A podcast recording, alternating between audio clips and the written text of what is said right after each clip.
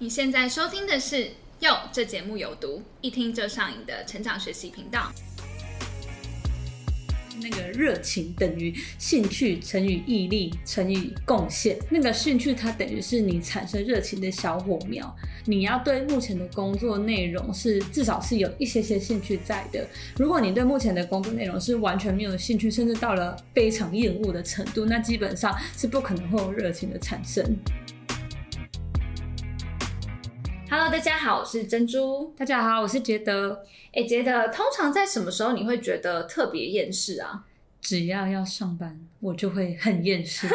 那你确定这句话可以被老板听到吗？他都有在听我们的 podcast 哦。开玩笑的啦，I love my job。好，那我们认真来聊一下，就是你觉得是从什么时候开始，你会开始觉得哦，你的工作的热情慢慢消退？其实我自己的话是有一个周期在，就是我可能每三个月就会有一次的厌世 这感，么规律这样。然后可能这厌世感是会累加，就三个月可能到到二十趴，然后 六个月到四十趴，然后再一直累加累加上去，然后到一年的时候是那个厌世感最多就最多满点时候，的这样对，那时候就会特别想要离职，所以我自己觉得我的极限可能是一年。哎，那你过去也都是大概一年就会换工作吗？我过去因为我的工作经验其实也还没有到很多，嗯，但我上一份工作的确是一年一年我就换了，一年就掰。对，但我觉得也有可能是因为我刚工作没多久，会觉得自己会比较想要挑战不同的事物，哦所以会很容易对规律的工作感到厌倦。嗯，我自己可能稍微比你久一点，我是两年。嗯我觉得我自己算是有两年之痒，因为过去真的几份工作也都是每两年我就换了，嗯，就是好像也没有说硬是觉得说哦，好像两年就要换，而是真的很刚好，就是可能。在两年的时候，就差不多会有这种 小热情已经被消磨殆尽，然后觉得需要就是转换新跑道的这种感觉。那你觉得是什么原因啊？为什么大家就好像都没有办法撑超过一年两年？我觉得我之前有看过一篇文章，嗯它有把就是我们对于工作的热情给列成一个公式，就是那个热情等于兴趣乘以毅力乘以贡献。嗯就是兴趣的话，是因为那个兴趣它等于是你产生热情的小火苗。然后，如果你的兴趣是等于零的话，那其实这个公式就会等于零。少不起来哦，对对，因为你只要有任何一个是零，你你得出来的答案就会是零。对，就是你的兴趣是你要对目前的工作内容是至少是有一些些兴趣在的。如果你对目前的工作内容是完全没有兴趣，甚至到了非常厌恶的程度，那基本上是不可能会有热情的产生。那再来的话，他讲的第二个是毅力，就是要有持续新的创作，或者是产出，或者是一些挑战之类的，才有办法让自己更有动力来执行工作的内容。不然，如果每一次都是一些浅尝辄止的小尝试，那他就没有办法累积成热情。然后他讲的最后一个是贡献，因为我们毕竟工作嘛，是而且人又是群居动物，所以要能够感觉到自己的付出，能够为别人或是为这间公公司，或是为自己的未来生涯之涯带来一些贡献，才能真正的感受到内心的充实和快乐。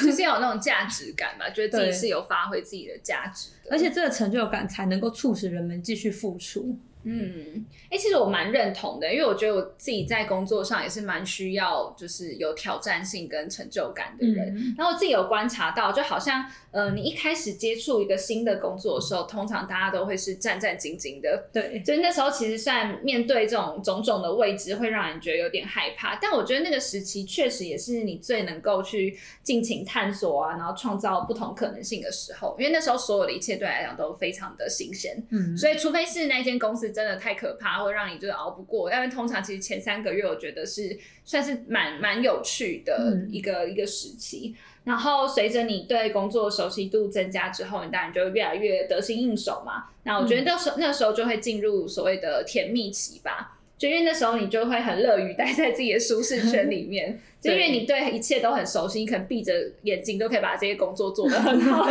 有点夸饰了，但确实是这样子。那但是久了之后，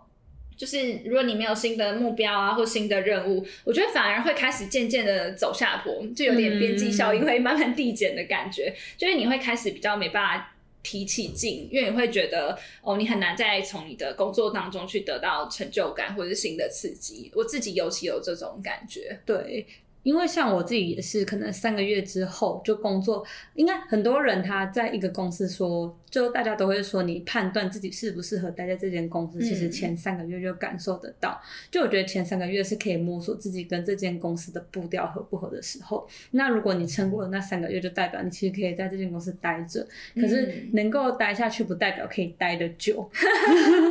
所以我觉得这个东西也是刚刚提到的，就是甜蜜期，就是东西已经慢慢的得心应手了之后，接下来反而要去思考要怎么样让自己成长。嗯，然后我觉得呃热情会消退，除了我们刚才提到就是。开始觉得哦缺乏新的挑战之外，其实呃有另外一个讲法是说，就是你有没有使命感，我觉得也蛮重要的。因为有些公司你会发现，哎，他其实会特别跟员工去强调说，哦，公司的愿景跟使命。嗯，那为什么要做这件事情？我觉得是因为如果员工他就认定自己只是一个哦不太重要，然后不起眼的小螺丝钉的话。然后就会觉得，哎，好像自己在做的事情就是对公司没有特别的贡献。就像你刚才讲的那个公公式里面，三个因素有一个很重要是贡献，所以我觉得他会需要去透过这种使命感来感受到说，哎，自己对于公司。是有贡献，然后对于这份工作，它是能够发挥它的价值的。当你可以感受到这种价值感的时候，你的热情也比较不会那么快的消退。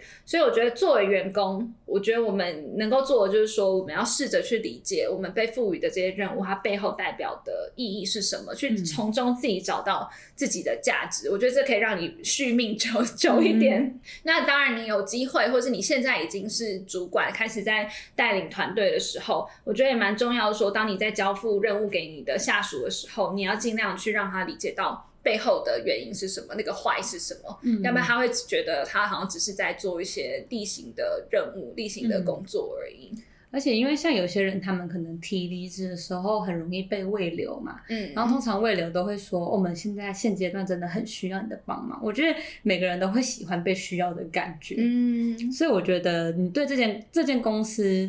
你在这件公司有没有使命感？是非常重要的一个关键。嗯，那另外我觉得还有一个关键点，就是说你看不看得到未来。但我觉得这可能就是比较跟个人无关了，就是跟公司可能会有比较大的关系。就是这间公司到底有没有发展的前景？我觉得对我来讲，这也是蛮重要的。因为当你可以。发现说，哎，你是可以跟着公司一同成长的时候，我觉得你工作起来会特别有干劲，因为你会知道你今天付出的这些，哦，他可能明天他会变成公司账面上的营收，然后你会觉得说，不只是你在这份工作得到成长，这个公司也一直是在往更好的方向迈进。那当然，当你可以看到这些未来的远景的时候，你就比较不会被这种日常的一些工作去消耗掉你原本的热情。至少你会觉得，哦，未来这些公司如果上是，然后可以，我好像可以分到一些股份。对，这个时候就会热情也是会加分的。这样子的话，我们常常在工作可能会有倦怠的时候。那遇到这种状况的话，你会怎么样克服？我觉得倦怠其实有几个原因。我觉得除了像刚才讲的，就是没有挑新的挑战之外，我觉得呃，因为有。工作上有没有新的挑战这件事情，其实你不完全是被动的角色。我觉得其实你可以试着去主动接受新的挑战。就当你的工作已经非常得心应手的时候，我觉得你就可以开始好好的利用这份余裕去思考，说，哎，自己还可以为公司贡献什么。当然，你也可以选择就继续在你的舒适圈里面，就是很自在的在那边。但是，就像刚才讲的，你舒适圈待久了，其实你也会开始倦怠。那这时候，你不如可以扮演一点积极的角色。那比如说，像举一些实际的例子好了，你要怎么主动为公司贡献呢？像是你可能现在做事情一定会有既有的工作流程嘛，那你是不是可以在这当中去想出一些优化工作流程的建议？对对，或者说你可以提出一个全新的专案，如果你有一个 idea，或是你观察到说，哎，公司有哪些问题还没有被解决，然后你有好的解决方案的话，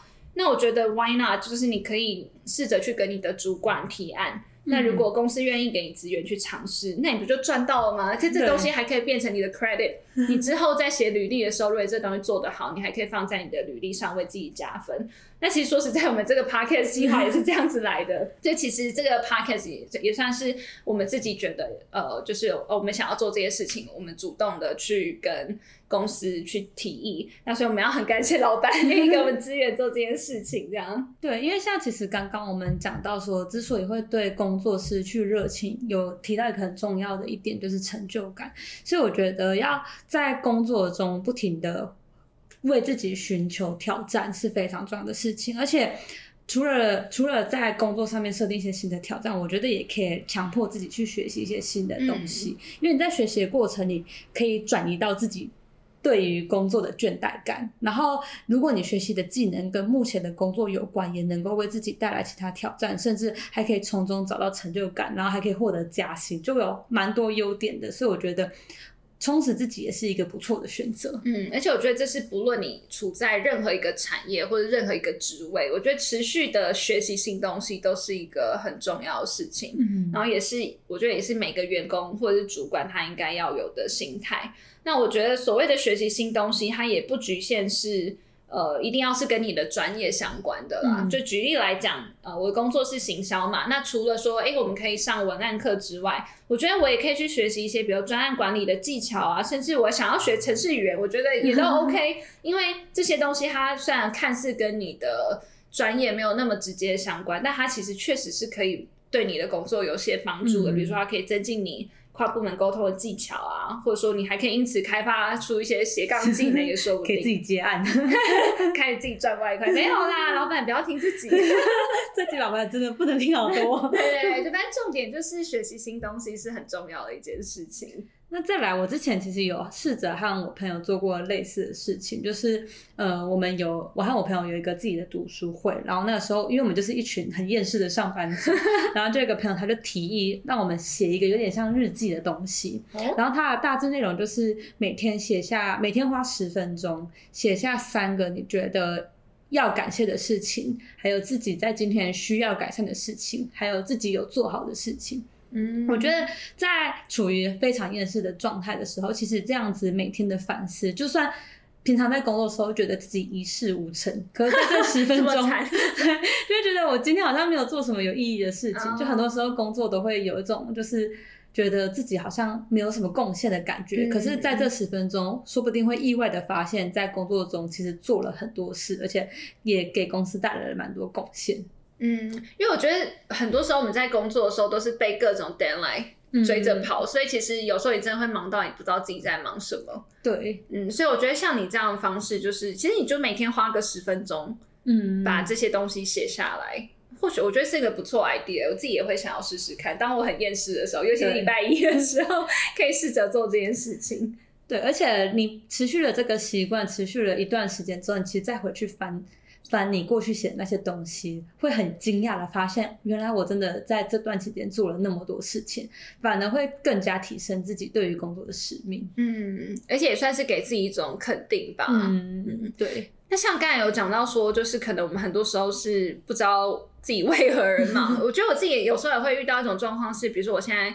负责一个大专案，那我就很常说，哎，就是就算已经打卡下班了，但我还是脑袋不断的在转，因为我还是会心系工作。我可能在搭捷运，我就在想说，那个文案要怎么写，或者这个 主题要怎么设定。就是我觉得这时候。真的有时候你想破头都想不出来的时候，你真的开始那种倦怠感会很明显，因为你会觉得你没有真的下班。但即便你已经打卡，但是你的心是没有下班的。所以我觉得这时候可能可以试着让自己去按下那个暂停键，嗯，就是让自己可以把，就是把自己从那种蜡烛两头烧的情况中去把它抽离出来。我觉得有时候，虽然我们都会担心说，哦，好像呃今天休假了，那是不是这个礼拜我的工作就少一天，然后事情会做不完？我就很很多时候会有这样子的焦虑。但我觉得适时的休息其实是蛮重要的。虽然说，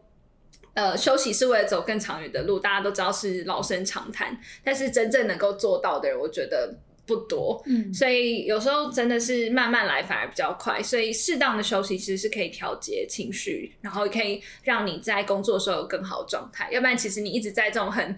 焦躁的情况下，其实你做事的效率其实并没有比较好。对，这个我是蛮有感触的，因为尤其我觉得应该很多新鲜人都会是类似的情况，就是刚出社会的时候就会觉得自己很耐操啊，我现在很能吃苦，我怎么会在我能吃苦的时候选择安逸呢？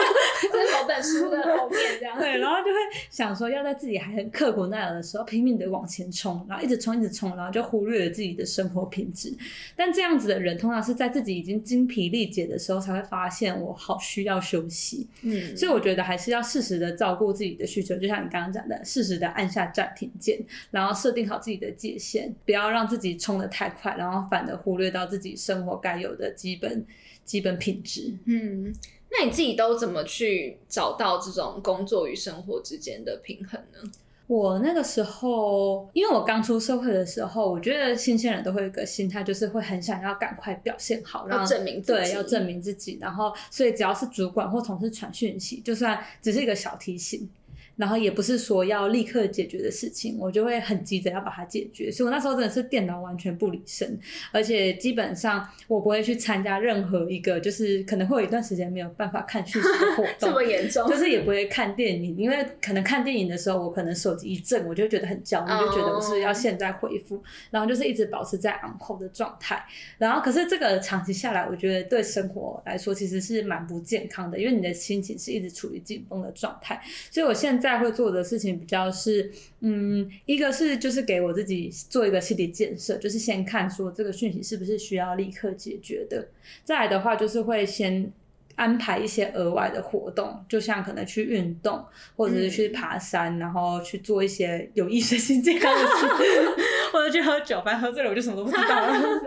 就是会会开始会安排一些适时的休闲活动，然后让自己可以抽离在工作那段情绪里面。嗯，我觉得职场它其实以跑步来比喻的话，我觉得它是马拉松。我们但是我们可能新鲜人都会把它当做百米在冲刺，嗯，对。但其实真的它是一个很长的过程，所以马拉松选手不是都要配速嘛？所以我觉得这个配速还蛮重要。你不能前面冲的很前面，但是到后来就后继无力，那其实你也是后面也是会表现不好。那以我自己的案例来说，我自己就是会。呃，直接安排下班后的行程，就是把它变成是一个固定的习惯。就这个时间，我比如说我今天呃八点我要打羽球，那我就知道，那我今天我就是要在几点以前，我就是要打卡下班，然后去做这些事情。然后我觉得好处是说。运动的当下，你会非常专注，因为其实你很难在运动 当下分心。你总不能打羽球的时候还在想文案怎么写，那你球一定接不到。所以我觉得能够就是固定